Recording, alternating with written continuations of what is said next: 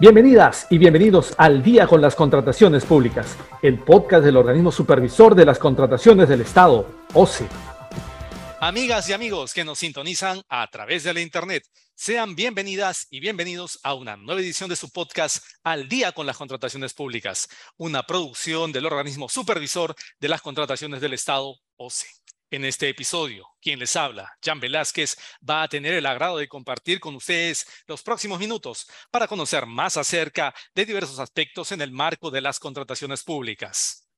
En esta oportunidad nos acompaña Jenner del Águila Sánchez, quien se desempeña como especialista en interpretación normativa de la Subdirección de Normatividad del OCE. Jenner, muchas gracias por estar aquí con nosotros. ¿Qué tal, Jan? ¿Cómo estás? Eh, un gusto saludarte, un gusto saludar también a toda nuestra, nuestra audiencia. Un placer estar aquí para compartir con ustedes un poco acerca de eh, las contrataciones con el Estado. Efectivamente, como acaba de mencionar Jenner, el tema para esta semana son las contrataciones directas. Lo primero sería saber, Jenner, qué son las contrataciones directas y cómo se diferencian de las contrataciones menores a 8 UIT. Eh, bien, qué este, importante, qué interesante la, consulta que planteas, porque en realidad es un, tema bastante em, frecuente, ¿no? Esta confusión que a veces se produce eh, desde el punto de vista teórico. Una contratación directa es aquella contratación que se realiza al amparo de lo establecido en el artículo 27 de la ley. El artículo 27 de la ley establece un listado de causales que cuando se configuran facultan a las entidades a realizar contrataciones sin efectuar eh, actuaciones ¿no? que están eh, más bien establecidas para aquellos procedimientos de selección clásicos. Esto se diferencia de las contrataciones menores a 8 UITs que a veces, eh, por confusión, ¿no? coloquialmente se les dice contrataciones directas, pero la verdad es que las contrataciones menores a 8 ITs más bien son contratos, son contrataciones que se encuentran fuera del ámbito de aplicación de la normativa de contrataciones del Estado. Por lo tanto, se realizan sin aplicar las disposiciones de esta normativa. Esta es la principal diferencia. Las contrataciones directas se encuentran bajo el ámbito de aplicación de la norma, de la, de la ley y de su reglamento. En cambio, las contrataciones menores a 8 ITs por el contrario, no están dentro del ámbito de aplicación. Las contrataciones directas sí lo están y por lo tanto sí se le deben aplicar las disposiciones que establece la ley y el reglamento. Muy interesante lo que nos comentas, Jenner. Y dinos, ¿cómo sé si puedo realizar una contratación directa? Bien, para poder eh, determinar si es que puedo o no como entidad, ¿no? Realizar una contratación directa, lo que tengo que hacer es lo siguiente. Eh, verificar cuáles son los elementos que conforman mi situación, ¿no? la situación en la que me encuentro, el supuesto en el que me encuentro, y ver si es que reúnen todos los elementos que eh, se establece en algunas de las causales que están establecidas en el artículo 27 de la ley. Si es que se configura alguna de estas causales del artículo 27, tomando en consideración también que el artículo 100 del reglamento de la ley de contrataciones del Estado eh, establece, digamos, eh, algunos elementos, algunos requisitos extra para la configuración de estas causales, tomando en cuenta esto, si es que yo como entidad eh, verifico que se configura alguna de estas causales, de estos supuestos habilitadores, entonces podré realizar una contratación directa. Ahora, Jenner, ¿podrías explicarnos, ¿las contrataciones directas pueden hacerse en vía de regularización? Es una muy importante pregunta porque hay una situación bastante particular. En realidad, las contrataciones directas, por regla general, no pueden realizarse en vías de regularización. Sin embargo, eh, el artículo 27 de la ley, el literal B, contempla la causal de contratación directa por situación de emergencia.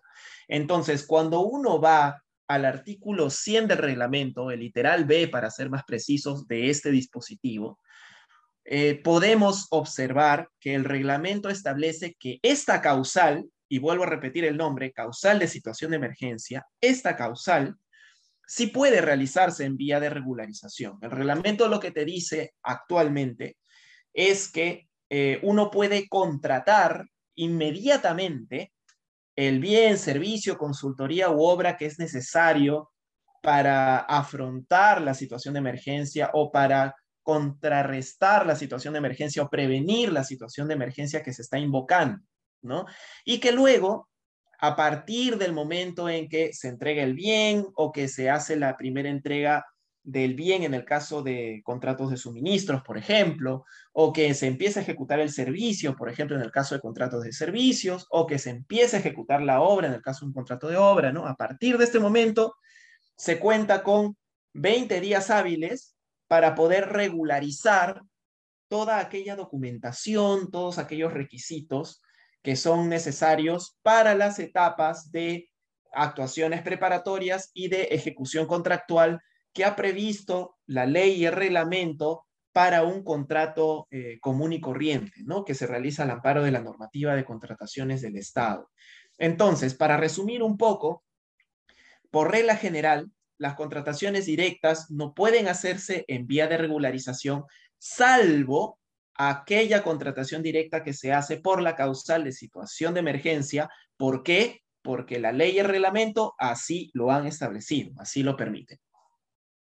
Ahí tenemos otra duda despejada, amigas y amigos. Por otra parte, Jenner, ¿cómo apruebo una contratación directa? Bien, para aprobar una contratación directa tenemos que eh, remitirnos a la norma, ¿no?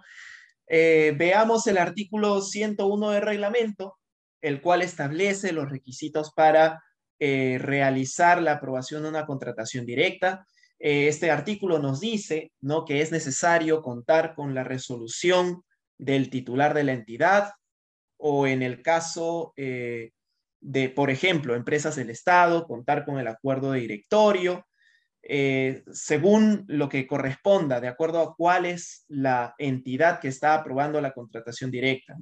Una vez que se aprueba la contratación directa, de todas maneras, es necesario, es obligatorio contar con el sustento técnico y legal. ¿no? El sustento técnico y legal debe estar eh, puesto, desarrollado en un informe o, en informes ¿no? realizados por eh, las áreas correspondientes de la entidad.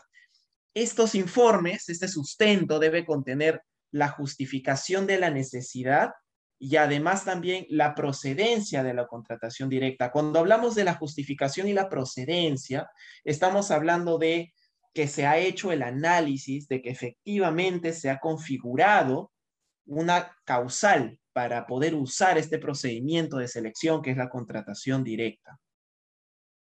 Finalmente, Jenner, ¿puedo hacer contrataciones complementarias a las contrataciones directas?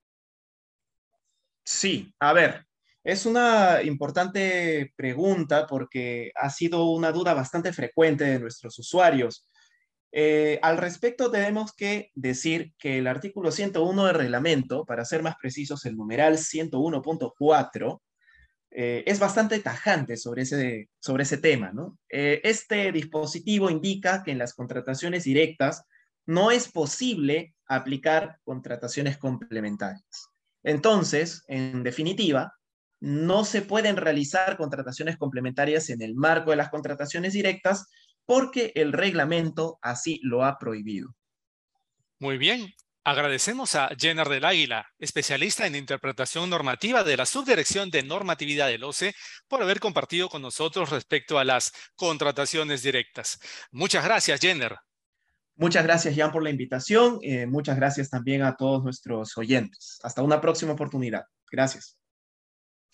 Bien, amigas y amigos, antes de despedirnos, les recordamos que pueden seguirnos a través de las cuentas oficiales del OCE en redes sociales.